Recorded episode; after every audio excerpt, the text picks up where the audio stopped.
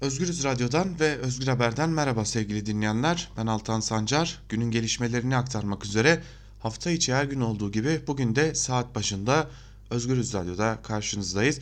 Malum bugün salı günüydü ve salı günü olduğu için siyasi partilerin grup toplantıları vardı Türkiye Büyük Millet Meclisi'nde. CHP, HDP ve AKP grup toplantıları gerçekleştirildi. AKP grup toplantısında konuşan Cumhurbaşkanı Erdoğan S-400 açıklamasında bulundu ve S-400'leri alacağımızı ve bu konudaki kararlılığımızı Cumhurbaşkanı olarak Trump'a da ilettik dedi. AKP Genel Başkanı ve Cumhurbaşkanı Recep Tayyip Erdoğan Türkiye'nin Rusya'dan satın aldığı S-400 hava savunma sistemleri konusunda geri adım atmayacaklarını söyledi. Partinin meclis grup toplantısında konuşan Erdoğan, geçtiğimiz hafta Washington ziyareti sırasında ABD Başkanı Donald Trump'la yaptığı görüşmeyle ilgili açıklamalarda bulundu ve Türkiye-ABD ilişkilerinin zor bir süreçten geçtiği sır değil diyen Erdoğan sözlerini şöyle sürdürdü. Amacımız bu süreci geride bırakmaktır. Bölgemizdeki ve dünyadaki gelişmeler ABD ile Türkiye'nin yakın olmasını gerektiriyor. Aramızdaki sorunlar küçük pürüzlerden ibaret. Pürüzler suni olarak büyütülmüştür. İki ülke arasındaki ilişkileri bozmaya yönelik çabaların gerçek mahiyetini en iyi gören de Sayın Trump'tır. Erdoğan aramızdaki meselelerin ilişkilerimizi esir almasına izin vermeyeceğimizi tüm dünyaya gösterdik diye de ekledi. Türkiye ile ABD arasında uzun bir süredir gerilime neden olan S-4 hava savunma sistemi konusunda Erdoğan, Sayın Trump'a Türkiye'nin sistemi alma noktasına nasıl geldiğini anlattık. Kendisi de bize hak veriyor. Türkiye'nin bu konuda geri adım atmayacağını Trump'a da anlattık. ABD'den Patriot sistemi alma talebimizi tekrarladık. F-35 uçakları ile ilgili yapılan haksızlıkları da dile getirdik. F-35'te Türkiye müşteri değil ortaktır. Bu konuda uzlaşmaz tavır sürerse Türkiye'nin başka arayışlara çevireceğini de söyledik dedi Cumhurbaşkanı Erdoğan partisinin grup toplantısında yaptığı konuşmada. Tabi Cumhurbaşkanı'nın konuşmasının ardından grup toplantısının ardından Türkiye Büyük Millet Meclisi'nde düzenlenen ilk, ikinci grup toplantısı ise Halkların Demokratik Partisi'nindi. Halkların Demokratik Partisi bu hafta kadın grubu olarak toplandı ve Türkiye'nin birçok farklı noktasından HDP'nin grup toplantısına gelen kadınlarla birlikte kadınların sorunu, sorunları konuşuldu. Burada konuşma da yapan HDP eş genel başkanı Pervin Buldan cinsiyetçi iktidarlara karşı her yerde direnelim çağrısında bulundu. Pervin Buldan konuşmasının bir bölümünde şunları kaydetti. Kadına yönelik şiddetle mücadele haftasındayız. Ne yazık ki kadına yönelik şiddetin dünya ölçeğinde en yüksek düzeylerde yaşandığı bir ülke gerçekliğine sahibiz dedi ve Buldan erkekler tarafından işlenen kadın cinayetlerine ilişkinde verileri paylaştı.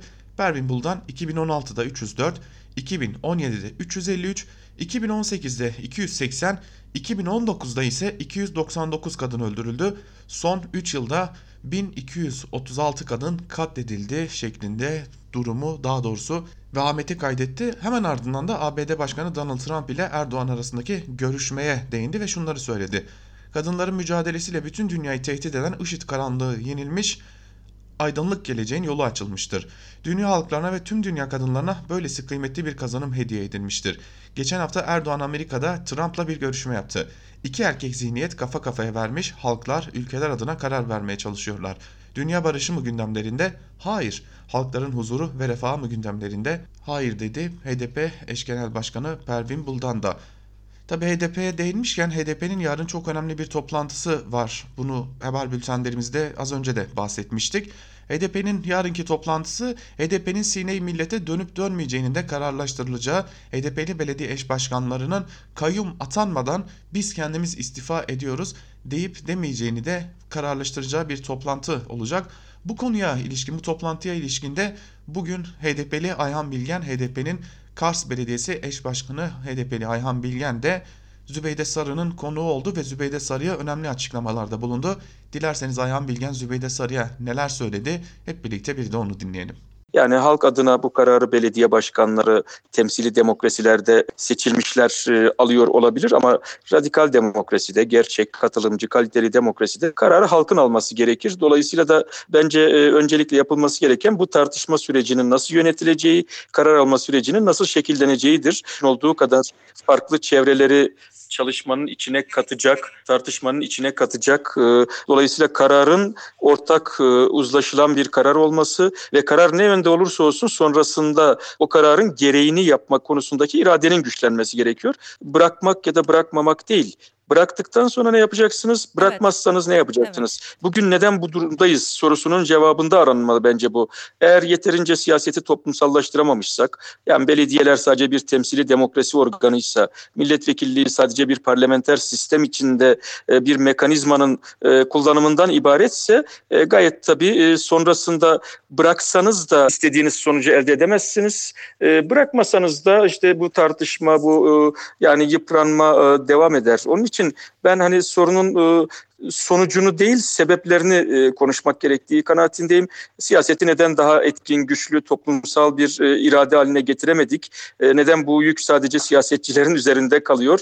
Neden e, toplum e, daha e, kendisiyle ilgili, kendi seçtikleriyle ilgili, kendi iradesiyle ilgili alınan kararlar konusunda pasif ya da edilgen pozisyona itiliyor. HDP'nin e, kendi e, tarihi hikayesi e, yeniden masaya yatırılmalı. Kurulduğu dönemin koşulları yok. Dolayısıyla da 2015 sonrasında ortaya çıkan durumu yeniden okumak ve bu yeni duruma göre yeniden karar alma süreçlerini, e, örgütlenme biçimini, e, işte e, yani finansmanından harcamalarının e, finansman edilişinden üye e, sayısına kadar her şeyini yeniden gözden geçirmeli ve bir yeniden yapılanma sürecine girmeli.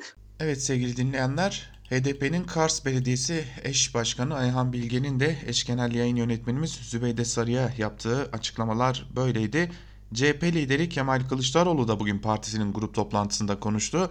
CHP lideri Kılıçdaroğlu Cumhurbaşkanı Erdoğan'a seslendi ve ABD'ye gittin ne elde ettin diye sordu. Cumhurbaşkanı Erdoğan'ın Washington ziyaretine ilişkin eleştirilerde bulunan CHP lideri Kılıçdaroğlu ABD'ye gittin de ne elde ettin? Sen oraya S-400 pazarlığı yapmaya mı gittin diye sordu ve şunları kaydetti. Mektubu aynen iade et dedik etmedi. Bu mektup doğru değildi rafını bile kullanmadı.